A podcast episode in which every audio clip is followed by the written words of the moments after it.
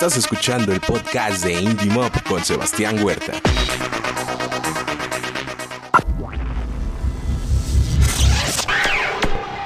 Soy Sebastián Huerta y esto es 10 años indie, episodio 2. Al aire. Bienvenidos amigos a esta segunda emisión de esta serie especial 10 años indie en Indie Mob Podcast, donde les estoy contando todo lo que hubo antes de este programa de radio y bueno pues en este segundo episodio les platicaré mi inicio en el periodismo justamente en un diario digital que venía del norte del país y que abrió sus puertas en Avenida Reforma.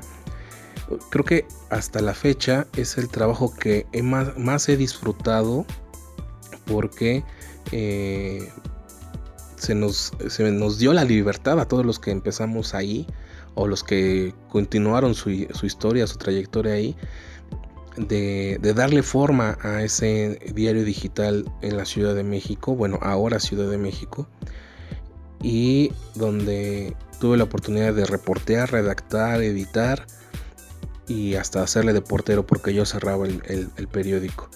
Pero la verdad es que fue bastante agradable iniciar así. Y como les comentaba en la introducción, eh, me dieron la oportunidad porque realmente no tenía yo experiencia, pero uno sale de la universidad sintiéndose Don Birch y eh, cuando llegas a la vida real te bajan los humos porque te los bajan, ¿no? A, madrazos es como se aprende en la vida. Y eso sucedió cuando sales de la universidad, piensas que vas a ganar eh, el sueldazo y, y pues tuvieron a bien darme un sueldo de becario. No, menos de un becario, porque los becarios bueno, actualmente ganan más, pero eh, pues eh, echándole ganas y demostrando que, realmente querías estar ahí fue que eh, mejoraron mis percepciones económicas y pues las responsabilidades obviamente aumentaron, pero creo que tengo la mala suerte de que las cosas buenas, bueno, en aquel entonces, porque ahora han durado más, las cosas buenas eh, se iban rápido de las manos. Entonces, eh, no recuerdo exactamente cuánto tiempo que estuve ahí, pero eh, no, no, no, duró mucho el gusto de, tener este trabajo que me, llenó de, de, experiencia porque creo que la vida de reportero es bastante aventurera y, quienes nos dedicamos a esto, o bueno, quienes lo estudiamos y después nos dedicamos a esto, sabemos que es eh, emocionante, y eso lo, contaré en, el siguiente episodio, el, poder tratar con personas de todo tipo.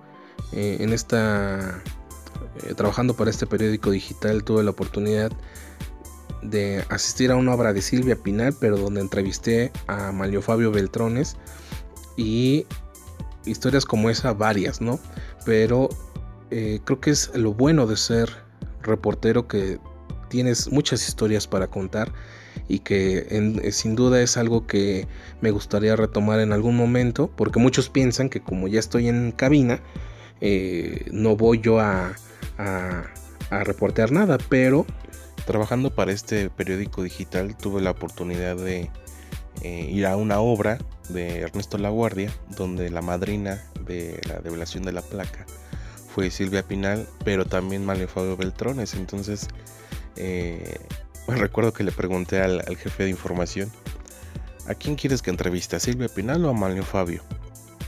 No, a Mario Fabio. Entonces, eh, me acompañó una becaria del periódico y realmente es eh, emocionante ir a, eventos en los que no estás acostumbrado. Bueno, en ese momento pues estaba yo iniciando, entonces no había mucho de dónde comparar, pero eh, pues como han avanzado los años te das cuenta de,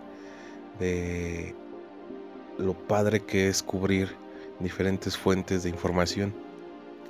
Y bueno, pues eh, como les decía, todo lo, bueno en aquella época duró poco, pero eh, al, tiempo de estar ahí eh, trabajando para este periódico digital, y con las ganas que tenía yo de regresar a, hacer radio. Ahora sí ya con plena conciencia de que esto era también algo a lo que me quería dedicar, pues llegó la segunda temporada de Al aire y este creo que fue la época en la que ya todo tomó forma en cuanto a la radio por internet y este primer proyecto que se llamó Al aire porque fue donde empezamos a, entrevistar a bandas donde ya había una conciencia de que existían estas bandas y, mi mamá me empezó a decir, oye, eh, ¿de dónde sacas tantas bandas? Yo pensé que nada más existían las que salían en la televisión.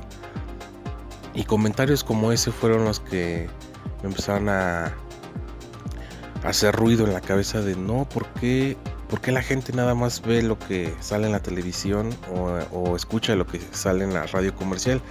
Hay muchas bandas que están tratando de ser conocidas y, así fue. Entonces en este programa se, hicieron entrevistas a más bandas, empezamos a ir a eventos donde eh, estas bandas tocaban y, fue eh, otro, bueno, no sé si llamarlo gran escalón, más bien fue un gran salto eh, dentro de, la escena independiente porque ya había una estructura también en el programa, ¿no? Antes solamente era sentarse a platicar con la banda y en esta segunda temporada pues eh, ya hubo secciones porque ahí fue también donde empecé a, a, meterme en digamos en otras disciplinas donde también existe la escena independiente y pues ahí fue el teatro, el cine y la literatura que conservo hasta, hasta la fecha, pero fue un gran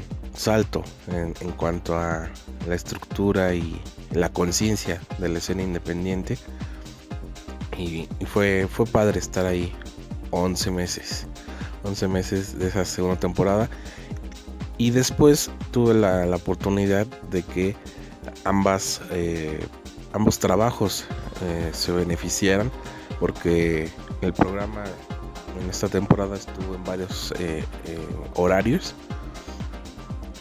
Y en el periódico podía yo subir el audio del programa en la página del, periódico. Y cuando yo estaba al aire solo decía que ahí lo podían escuchar entonces ahora que, lo pienso, era eh, el primer indicio del Juntos Hemos Escena eh, entre medios. Pero bueno, amigos, gracias por haberme acompañado en este segundo episodio de 10 años indie. Soy Sebastián Huerta y recuerden que juntos hacemos escena.